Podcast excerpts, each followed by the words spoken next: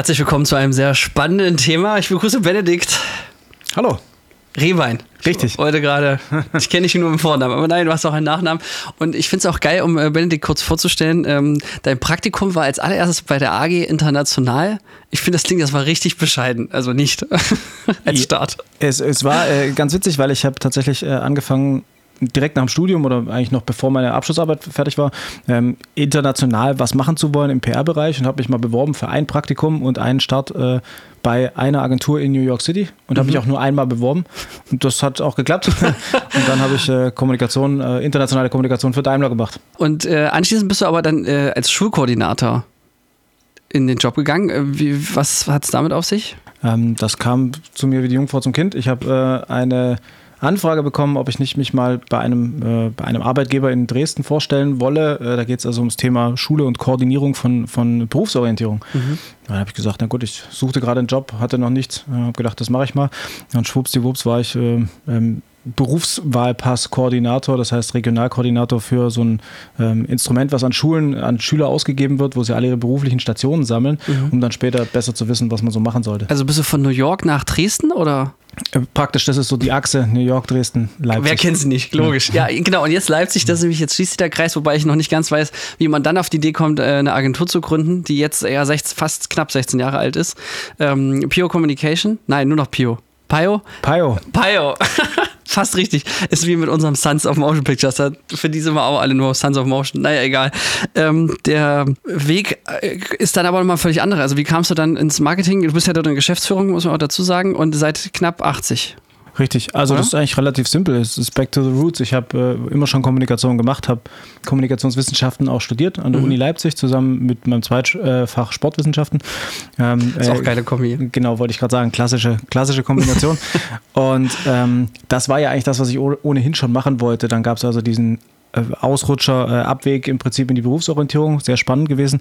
Ähm, aber eigentlich wollte ich immer schon wieder zurück zu, zur Kommunikation. Äh, und in Leipzig gab es zu diesem Zeitpunkt keine größeren Agenturen. Ich wollte äh, klar, aber kann ich so sagen, heute auch immer noch nicht richtig, ehrlich gesagt. Ah, wir arbeiten dran. Äh, ja, also abgesehen von euch, dass man ja, ja also gibt. Nein, wir haben dann, und ich, äh, ich wollte eigentlich aus Leipzig nicht weg. Ich hatte die Stadt lieb gewonnen, habe im Studium mir gesagt, das ist eigentlich eine Stadt, in der ich gerne auch länger bleiben möchte. Mhm. wollte aber gerne auch Agenturarbeit machen. Es gibt sehr, sehr viele Vorteile davon, in einer Agentur zu sein im Vergleich zu einem Unternehmen aus meiner Sicht, ähm, auch gerade von den Lerneffekten her. Und weil es keine Agentur gab, habe ich halt eine gegründet. Ja, was man halt so macht 2007, ne? Da, da stand mir die Welt noch sehr offen. Und äh, ich äh, dachte, es kann ja eigentlich nicht schief gehen. Leipzig hatte noch viel Platz, auch, auch eigentlich äh, war im Aufschwung, hatte groß genug ähm, Kunden eigentlich, um, um, hier was auf, äh, aufzubauen, äh, anzufangen. Ja, und eigentlich war es damals schon unklar, warum es hier keine große Agentur gibt. Mhm. Und äh, damals waren wir natürlich auch keine, aber hatten das Ziel, eine zu werden. Und dann haben wir einfach mal angefangen, 2007, einfach mit einem Notebook und erstmal auch aus der eigenen Wohnung raus. Ja, nicht schlecht äh, dafür, dass es heute so ein großes Unternehmen geworden ist. Auch ein sehr schönes, da haben wir ja vor kurzem erst gedreht. Ähm, einen sehr witzigen Schlafspot.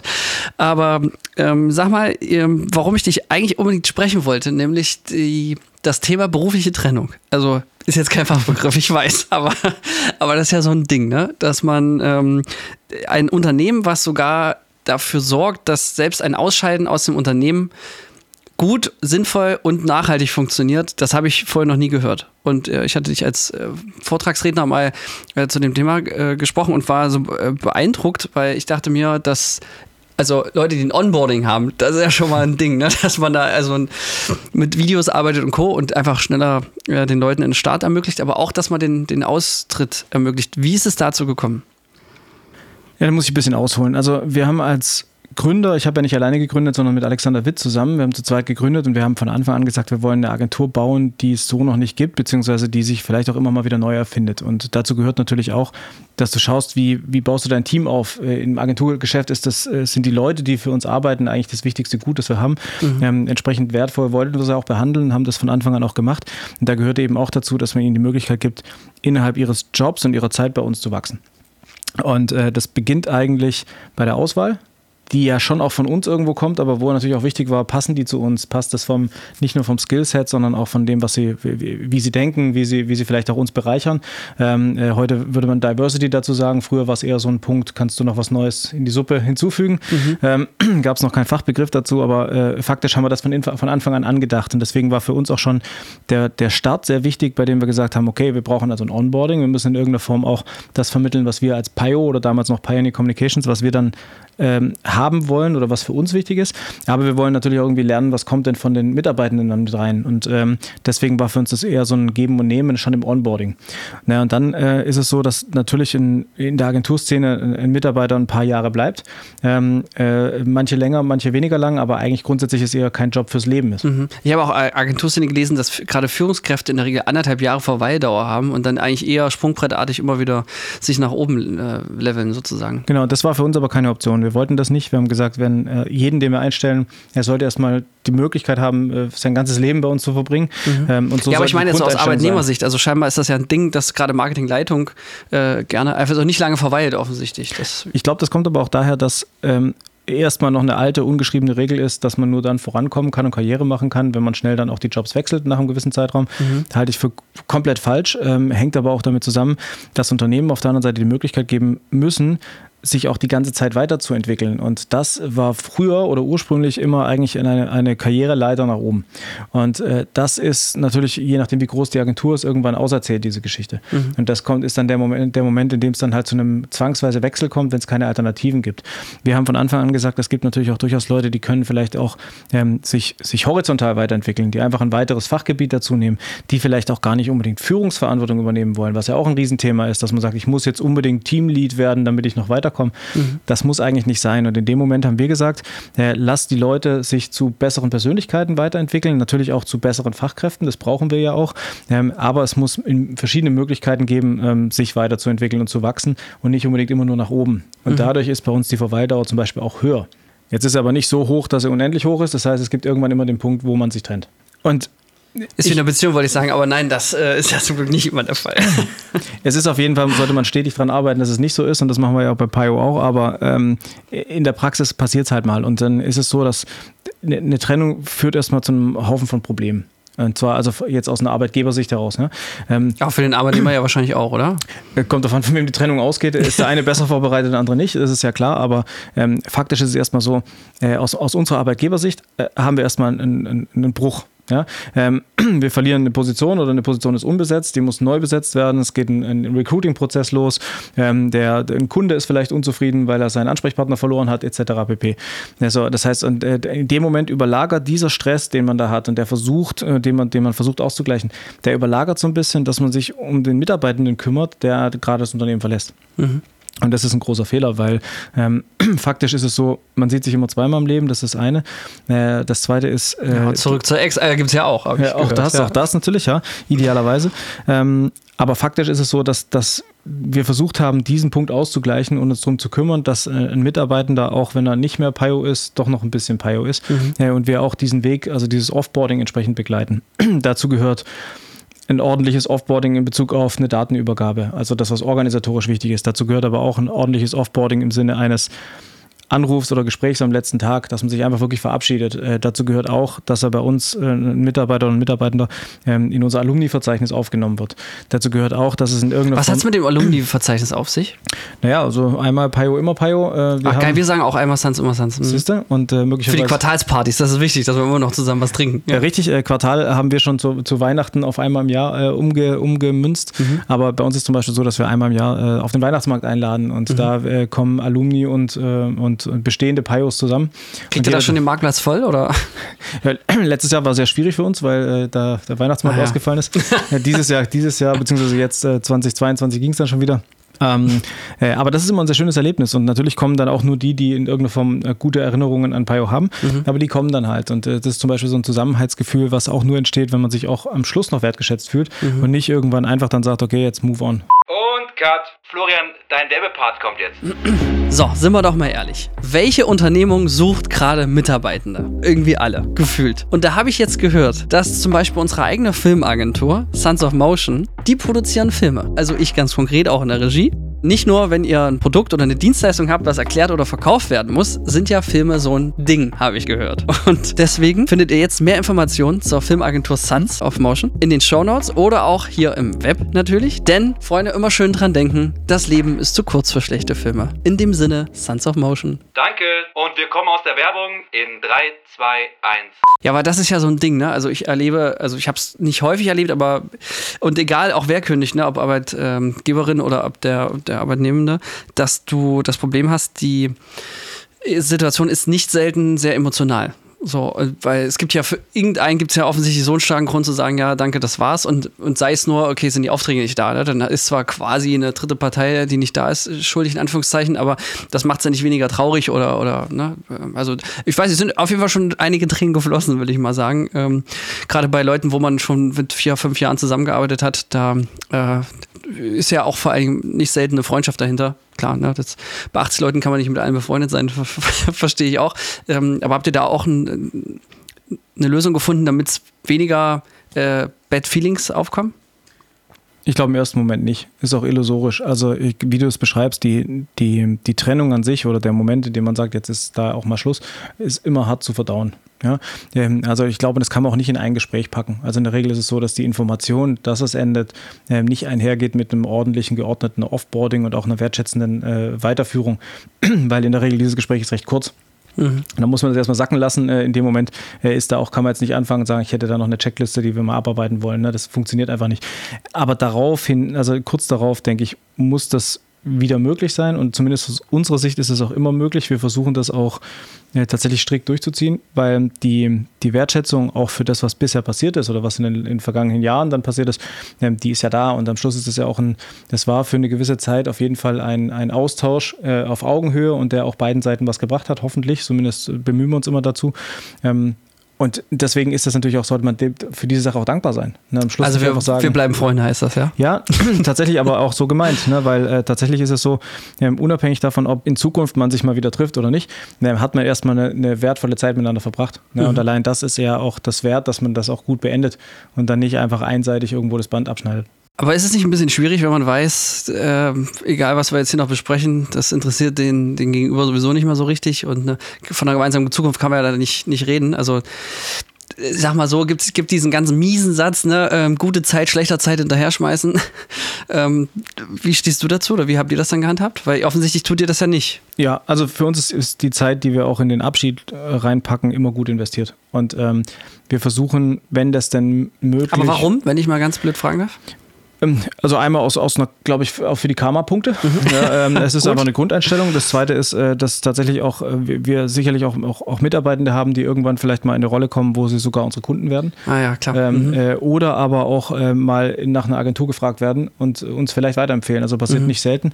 Ähm, ist aber jetzt auch nicht nur rein ein ökonomischer Punkt, sondern ist, finde ich, auch ein Stück weit eine Verpflichtung, weil ich habe auch ganz lange von den Mitarbeitenden was gewollt und jetzt am Schluss dann zu sagen, jetzt ähm, mache ich da, ist es, also werfe ich da noch mal Zeit hinterher, ist für mich dann deswegen auch keine schlechte Zeit eigentlich. Mhm.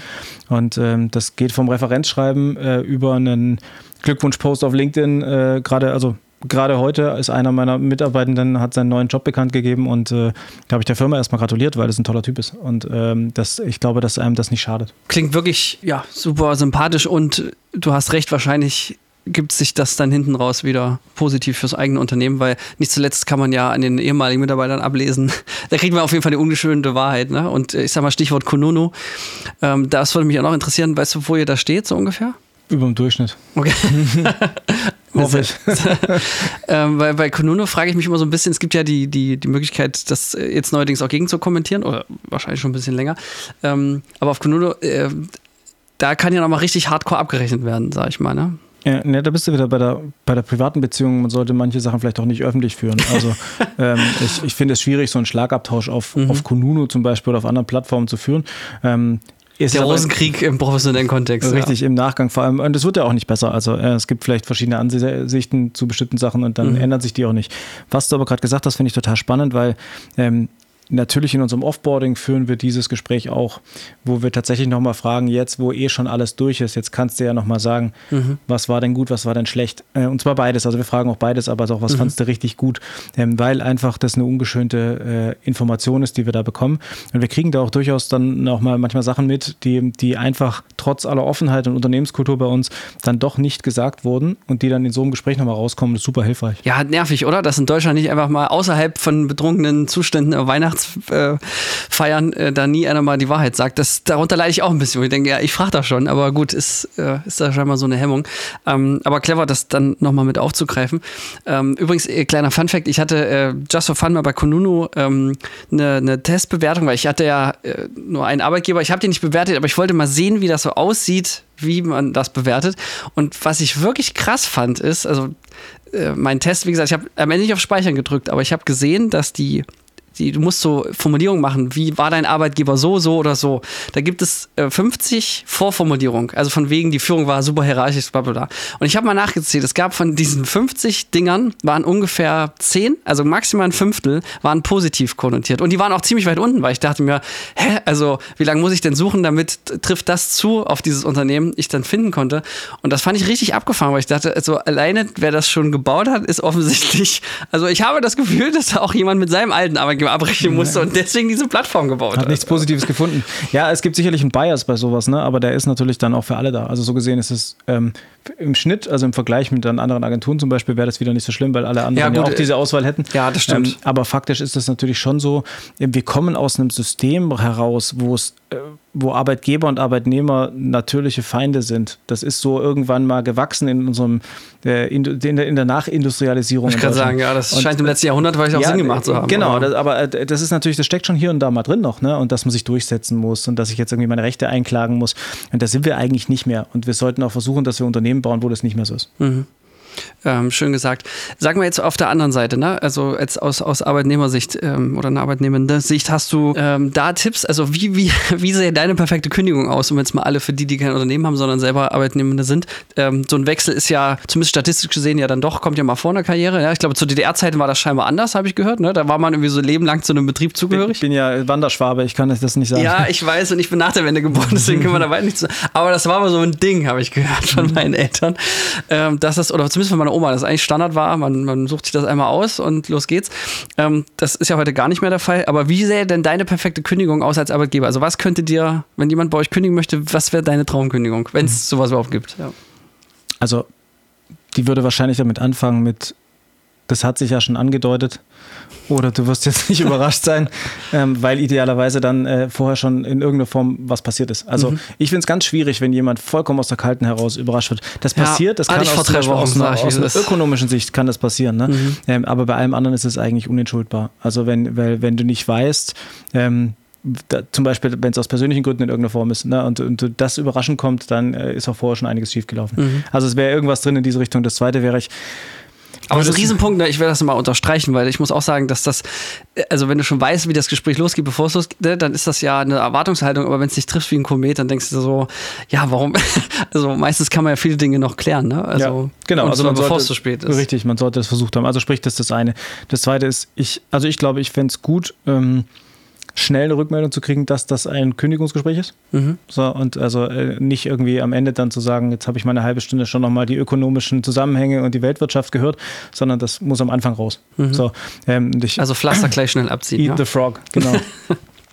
ähm, und äh, dann tatsächlich wäre für mich wichtig, äh, ich glaube als Arbeitgeber, äh, als Arbeitnehmer zu wissen, warum ist das passiert? Also was ist jetzt der Grund dahinter? Ähm, da idealerweise auch so viel, wie man sagen darf. Auch schwierige Situation in Deutschland, finde ich, was Arbeitsrecht angeht und was du erzählen darfst und was nicht. Also ich wäre manchmal. Ah, du meinst aber jetzt aus Arbeitgebersicht, oder? Nee, auch aus Arbeitnehmersicht. Ich wüsste ja gerne, warum ich jetzt gekündigt werde. Ach so. Und äh, faktisch äh, glaube ich, dass das oftmals dass du das oftmals nicht erfährst aus taktischen Gründen, mhm. ähm, weil man auch nicht zu viel erzählen darf und so weiter und so fort. Also Aber weil, damit man sich selber nicht angreifbar macht zum genau. wieder einklagen, oder? Richtig, genau. Also als Arbeitgeber bist du natürlich auch immer in so einer Position, auch nicht zu viel zu erzählen. Mhm. Finde ich eigentlich schade. Also das ist äh, keine, ja. ja. also das liegt mir manchmal auf der Zunge, auch zu sagen, jetzt machen, gehen wir mal noch ein bisschen ins Eingemachte rein, mhm. ähm, weil du ja ja eigentlich auch idealerweise was mitnehmen möchtest aus der Situation, was lernen musst du nicht nur oder solltest. Ne? Mhm. Ähm, also das wäre für mich noch ein wichtiger Punkt. Also, also meinst jetzt, weil ich überlege gerade, äh, wo ich das mal hatte, du meinst jetzt, wenn, wenn wirklich ganz offensichtlich die Leistung nicht gestimmt hat, ist das ja kein Grund, den man offiziell als Kündigung anführen darf, weil das schlecht äh, Sache der Beweisbarkeit ist. So ja, in die also Richtung kein, ja genau, ich bin jetzt kein Jurist, aber also äh, Minderleistung ist erstmal jetzt kein Kündigungsgrund. Ne? Ähm, äh, aber, die komisch in so einem kapitalistischen System, wo es um äh, Leistung geht. Ja, richtig. Aber das meinte ich mit dem, da ist eher dann die Frage, was unser Arbeitsrecht so hergibt und äh, an welcher Stelle das dann auch dazu führt, dass Gespräche taktisch geführt werden. Und das mhm. finde ich auch schwierig. Also eigentlich ist das ein No-Go. Es wäre schöner, offenes Wort reden zu können. Also ehrlich in beide Richtungen sozusagen. Genau. Ja, ne? ja das nächste ist dann natürlich einfach, wie geht es weiter? Also und auch, und was sind denn auch die Kündigungsmodalitäten? Ne? Also ähm, wann bin ich raus? Wie schnell bin ich raus? Äh, wir haben noch nicht ganz ein amerikanisches System, aber ich höre das immer öfter, dass du praktisch am Ende dieses Gespräches auch raus begleitet wirst ne, und deine Zugänge gesperrt sind und so weiter und so fort. Wir haben immer mehr eine Verschmelzung von Arbeit und Privaten. Ich habe meine Arbeitssachen auch auf meinem Handy. Mhm. Ähm, das heißt, du kommst irgendwann immer zu dem Punkt, wie lang ist das noch so? Ne? Ja, und das ist halt natürlich auch von, von Unternehmen zu Unternehmen unterschiedlich, aber in einigen, wo halt das ein, ein Security-Thema ist und du sofort freigestellt wirst, ist, hast du sprichwörtlich diesen Karton in der Hand. Ja, und ich meine, es gibt eigentlich nichts Demütigeres und Schlimmeres, finde ich, als äh, äh, praktisch draußen vor der Tür zu stehen, während du vor zehn Minuten noch ins Gespräch reingelatscht bist. Ne? Ja, wobei auf der anderen Seite mhm. kriegst du noch relativ viel Geld für gar keine Arbeit. Also, ich weil glaub, je nachdem, ist, wie die ich glaub, das ist kein gutes Schmerzensgeld. Also, ich glaube, das ist ein, also erstmal. Ja, kommt aufs Gehalt an, ne? Richtig, ja. ja.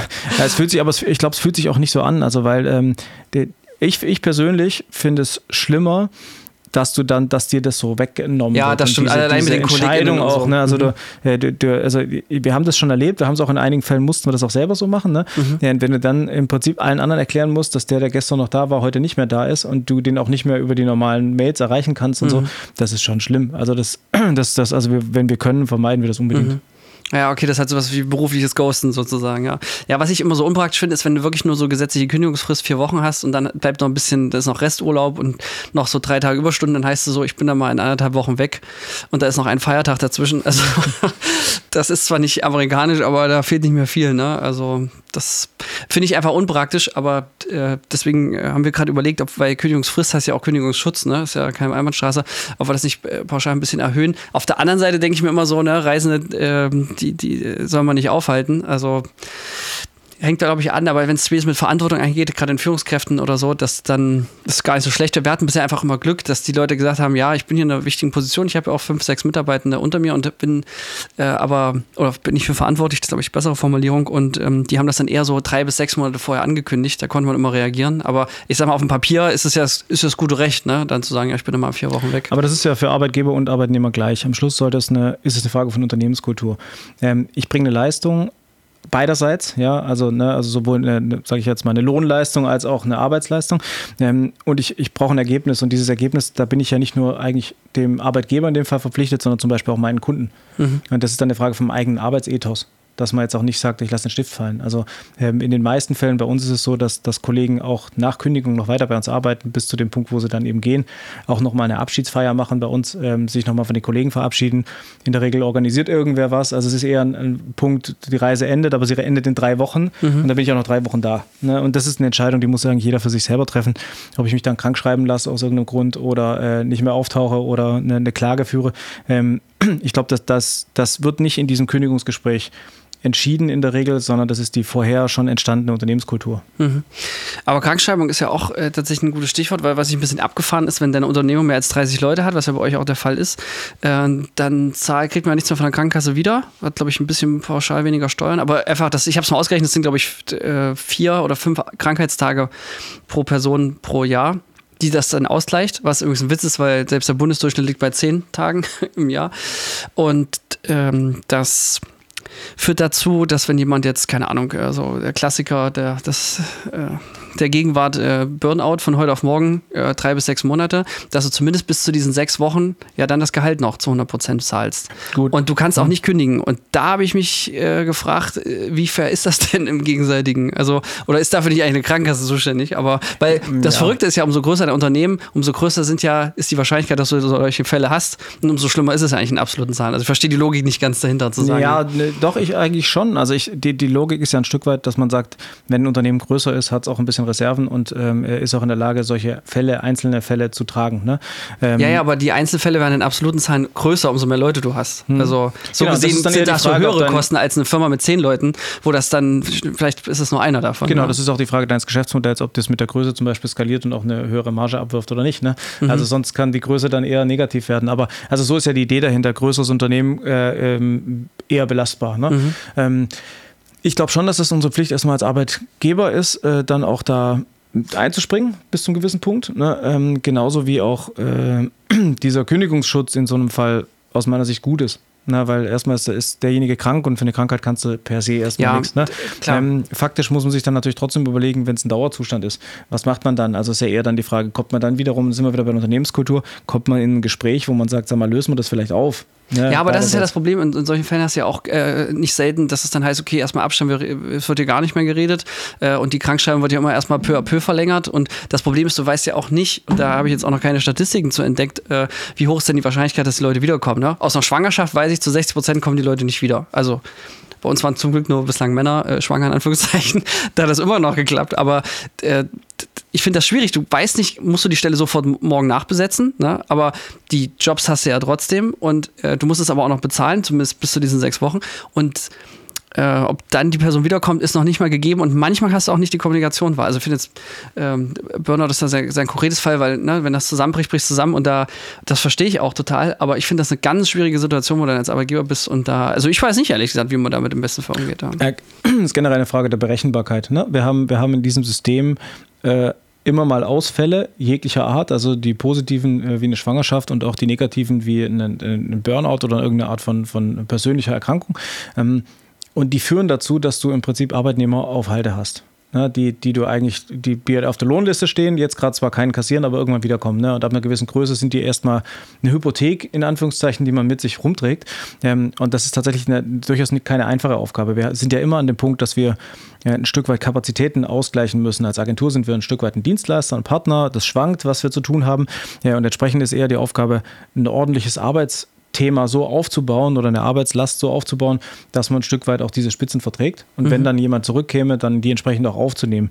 Bei uns war es in der Regel so, dass wir zum Beispiel durch, durch Schwangerschaften, wir sind, haben relativ viele Eltern bei uns in der Agentur, durch Schwangerschaften eher sprichwörtlich gewachsen sind, äh, weil wir nachbesetzt haben und dann Wegen irgendwann die. Kollegin wieder zurückkam oder der Kollege und dann äh, hatten wir halt mehr mit, Mitarbeitende. Ah, okay. Zellteilung und andere, Genau. anderes Sinne. Ähm, sag mal so, letztes Kapitel. Ähm, siehst du Parallelen ähm, von einer privaten Trennung wie einer beruflichen Trennung? Das kann ich, da habe ich zum Glück wenig Erfahrung. Wie? Also du hast noch nie gekündigt? Ich, ich, äh, ich, ich, ich, ich habe schon gekündigt, aber äh, wurde noch nie gekündigt und äh, habe mich noch nie getrennt und wurde noch nie getrennt. komm, das ist also so, gesehen, so gesehen bin ich äh, wirklich nicht, bin der, der schlechte Ansprechpartner für das. Das ist ja ein Ding. Äh, also vor allem bin noch das Private bereit, muss bin ich noch sagen. nicht bereit für diesen Podcast daran, was zu ändern. Jetzt würde ich ja gerne deinen Beziehungsstatus kurz abfragen, wenn das für dich okay ist. Ja, mein Beziehungsstatus ist, es ist kompliziert. Nein, es ist natürlich, äh, ich hab, bin verheiratet, äh, glücklich und habe zwei Kinder. Ah, okay. Na gut. Äh, ja, schön. Also nein, sehr gut. Das Ja, war die schönste Antwort, die du hättest geben können. Ähm, äh, ansonsten hätten wir noch mal extra Folge machen müssen. Wir hatten vor kurzem übrigens äh, Flirt-Tipps. Ähm, auch eine sehr spannende Folge, die ich an der Stelle empfehlen kann, ja. Ähm, ja, aber nee, weil dieses Emotionale, weil es wird ja dann doch, äh, man versucht ja irgendwie locker und professionell zu sein, aber bei aller Liebe, wenn es dann um persönliche Dinge geht. Und meine, Ma meine Mutti hat mal gesagt, äh, man kündigt nie die Stelle, man kündigt immer nur bei seinem Chef. Sie hat jetzt nicht gegendert, ne? aber in ihrem Fall, ich glaube, sie hatte auch nur so männliche Chefs bisher. Ähm, das äh, fand ich super spannend. Und wenn ich da mal so nachblätter für die wenigen, die bei uns gekündigt haben, da würde ich sagen, also bei über der Hälfte würde ich sagen, da ja, stimmt das wahrscheinlich auch noch. Wie, wie siehst du das? Nee, ich, ich halte da nichts von. Also ich, ich, für mich ist es auch so ein, so ein LinkedIn-Kalenderspruch. Ähm, das stimmt natürlich, dass, dass das Führungsverhalten ein Thema ist und auch deine Kollegen und KollegInnen, ähm, weil sie einfach einen Großteil deines Tages bestimmen und auch der Art und Weise, wie umgegangen wird. Bei uns ist aber zum Beispiel ganz stark auch die Aufgaben. Die Aufgabenstellung, ne? ganz klar. Also äh, jetzt nicht unbedingt nur purpose-driven, aber ähm, was mache ich da den ganzen Tag? Und es macht mir das Spaß und kann ich mich da weiterentwickeln. Oder die, die Kunden, die wir betreuen. Ja, also äh, da geht jemand vielleicht auch, wir verlieren öfters mal Leute, weil sie zu ihrem Wunschkunden kommen, weil sie in ein Unternehmen kommen, das sie immer schon betreuen wollten und wo sie jetzt halt mit, dem, mit, mit ihrem Thema glücklich sind. Also deswegen, das zählt nur halb. Ich glaube, sie gehen nicht immer nur wegen ihres Chefs oder ihrer Chefin, äh, sondern, äh, sondern tatsächlich äh, ist das eben ein Thema und das ist ein, ein, sogenannter Hygienefaktor auch, ne, dass du sagst, du fühlst dich wohl oder du bist nicht unzufrieden dadurch, dass du zum Beispiel in einer bestimmten Art und Weise geführt oder ähm, mhm. äh, angeleitet wirst. Ja, äh, spannender Dreiklang. Ne? Also wir haben auch einmal im Jahr eine anonyme Mitarbeiter, Mitarbeiterbefragung, wo es dann heißt, äh, wie zufrieden bist du mit dem Team, wie zufrieden bist du mit der Geschäftsführung und wie zufrieden bist du mit den Kunden. Und tatsächlich sind die Kunden immer mit einem riesen Abstand auf dem letzten Platz. Also ja, das schon. Also ich glaube, das ist ein großer Stressor. Und gerade mhm. in, so einer, in so einer Branche, wie wir unterwegs sind, ne, ähm, ist es einfach ein Thema, dass, dass da auch teilweise eben ein anderes, auch ein anderes Bild des, der Agenturlandschaft auch da ist. Und wenn du halt einen, einen, einen, Kunde hast, der dich halt auch wie ein Dienstleister oder Handlanger äh, behandelt, mhm. ähm, dann macht das halt auch keinen Spaß. Ne? Und das ist dann ein Thema, da kann dein Chef noch so toll sein. Guter Punkt, ja. Äh, an der Stelle übrigens, äh, ich habe festgestellt, umso größer, umso wichtiger die Kunden, desto netter wird es wieder. Also ich weiß nicht, ob das dann Zusammenhänge gibt, aber mit, mit Warner Bros. zum Beispiel, äh, der, der, der, deutschen Niederlassung, ähm, die können sich glaube ich, aussuchen, aber das sind die wertschätzenden Kunden, die wir ever haben. Ne? Und wenn du dann aber manchmal so einen kleinen Mittelstand, also gerade so ein kleiner Kunde, wo du denkst so, Junge, jetzt für die 3,50 Mark drehe ich jetzt hier einen Film, ne? Und dann, ähm, ja, aber die lernen Töpfe klappen am lautesten vielleicht. ja, es ist, ist, ja, es ist der Punkt, also vielleicht, also zum einen ist es natürlich ein Budgetthema vielleicht, weil für die der, der kleine Film trotzdem ein großes Invest ist und auch vielleicht ihr eigenes Geld ist, also als, als Unternehmer zum Beispiel. Ja. Ähm, auf der anderen Seite, wir haben also wahnsinnig nette, kleine und große Kunden. Also da, da habe ich keine Korrelation, zumindest bei uns nicht. Ah ja, interessant. Die Tipps brauche ich dann mal außerhalb dieser Folge. ähm, Benedikt, ich habe äh, vielen, vielen Dank. Ich habe keine Frage mehr. Hast, äh, hast, du noch eine Antwort? Dann ist das wohl das Ende des Gesprächs. Sieht so aus. Ähm, vielen, vielen Dank, dass wir über dieses heikle Thema Kündigung gesprochen haben und ähm, auf jeden Fall sehr spannend. Also ich glaube, cool fand ich, wie ich, wenn ich bei dir arbeiten würde, kündigen müsste. Äh, das Kannst du mal ausprobieren. Ja, ich habe in Vollvermerk gesagt, ich habe mich noch nie beworben, aber schon dreimal gekündigt. Ich glaube, in dieser Zeit leben wir ja so ein bisschen, oder? Ist ja. Ja, äh, ist ja auch schön so, äh, aber äh, man sollte sich nicht darauf ausruhen. Ja, ist schön als Arbeitnehmer. Ne? Mhm. Also in dem Sinne, liebe Grüße. Ja, danke. Ciao. Wir bedanken uns bei der Filmagentur Sons of Motion Pictures GmbH für die Unterstützung.